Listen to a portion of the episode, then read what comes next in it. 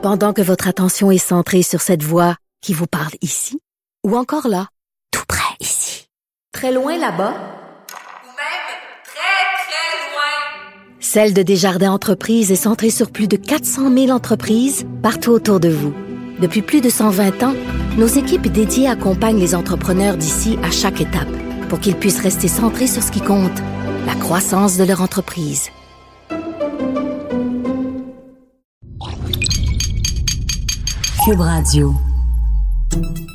Salut, c'est Charles Tran avec l'équipe dans 5 minutes. On s'intéresse aux sciences, à l'histoire et à l'actualité.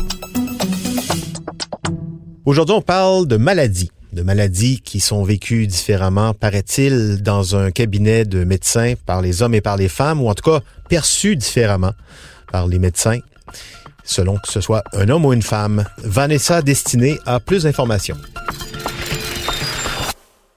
Les hommes malades ont plus de chances de se faire prendre au sérieux que les femmes malades. C'est pas moi qui le dis, c'est la science. Il y a même un terme pour désigner le fossé qui sépare les hommes et les femmes dans la détection et la prise en charge de la maladie. Ça s'appelle le syndrome de Yentl. Y-E-N-T-L. She was born into a time when the world of study belonged only to men.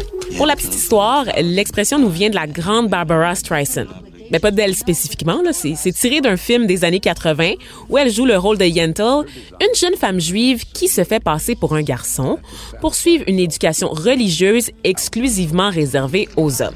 So that all the things she wanted to be, he could be. Elle change de vêtements, elle change le timbre de sa voix, elle adopte la démarche d'un homme, des transformations qui sont euh, assez nécessaires pour gagner le respect dans sa communauté et dans son milieu. Et donc, dans le contexte médical, le syndrome sert à décrire comment les femmes sont juste pas prises au sérieux quand elles se présentent au cabinet du médecin. Elles reçoivent souvent de mauvais diagnostics, elles sont maltraitées, on peut notamment penser là, aux témoignages concernant les violences obstétricales qui sont de plus en plus documentées, n'est-ce pas? Et on leur dit aussi souvent que la douleur est toute dans leur tête. Autre parenthèse, quand j'étais jeune, puis là, je suis pas une vieille vieille personne moi là, là. Dans mes cours de formation personnelle et sociale, on disait toujours que les douleurs menstruelles concernaient juste une infime minorité de femmes. Et pourtant, presque toutes les femmes y sont sujettes, entre le tiers et la moitié d'entre elles ont des symptômes modérés ou graves et entre 10 à 15% des femmes doivent même manquer l'école ou le boulot en raison de crampes très graves. La négligence médicale alimentée par le sexisme peut avoir des conséquences sérieuses qui peuvent mettre en danger la vie des femmes. On sait que la médecine et les disciplines connexes n'ont pas toujours été tendres envers le sexe faible. On parle quand même de la discipline qui permettait de nous taxer d'hystériques si on avait le malheur d'afficher notre tristesse ou notre mécontentement. Aristote disait qu'on était des hommes mutilés et que notre utérus était un monstre. Freud nous disait qu'on rêvait tout secrètement d'avoir un pénis. Mais il y a un problème aussi euh, qui est moins évident.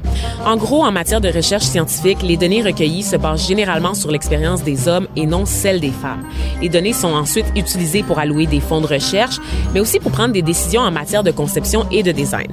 La plupart des objets des espaces, des médicaments contre la douleur aux voitures, des bureaux climatisés aux rues de la ville, ont été conçus par des hommes pour les hommes les hommes sont les utilisateurs par défaut. Avec pour conséquence que les éléments de la petite liste que je viens de vous faire ne sont pas toujours adaptés à la réalité des femmes.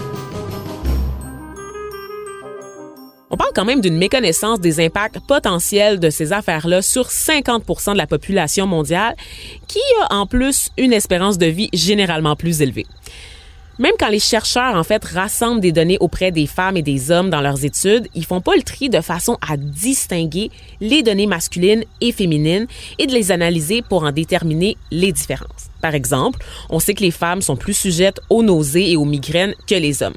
C'est pas social, c'est biologique et c'est complètement ignoré c'est crucial parce qu'un nouveau médicament contre la douleur inefficace pour les hommes, ben, il peut très bien être efficace pour les femmes. Mais vous le saurez jamais si vous mélangez toutes leurs données dans la catégorie des adultes de 18 à 35 ans, mettons. Parce que c'est ça. La référence pour les médicaments, c'est un homme blanc de 30 ans en bonne santé qui pèse environ 155 livres. Je vais vous laisser sur un truc que j'ai vu passer récemment sur les réseaux sociaux qui va peut-être vous faire réfléchir. Un internaute a téléchargé une image qui représentait l'anatomie d'une poitrine féminine. On y voit notamment les glandes qui produisent le lait maternel.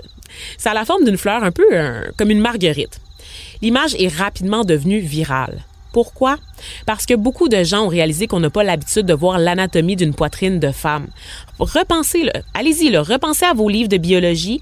La représentation anatomique du corps humain montrait généralement le corps d'un homme. Ou alors c'était le, le corps d'une femme à côté du corps d'un homme pour voir qu'il y a des différences, euh, à savoir quelques courbes, mais pas trop de détails. Merci beaucoup, euh, Vanessa Destinée. C'était en cinq minutes.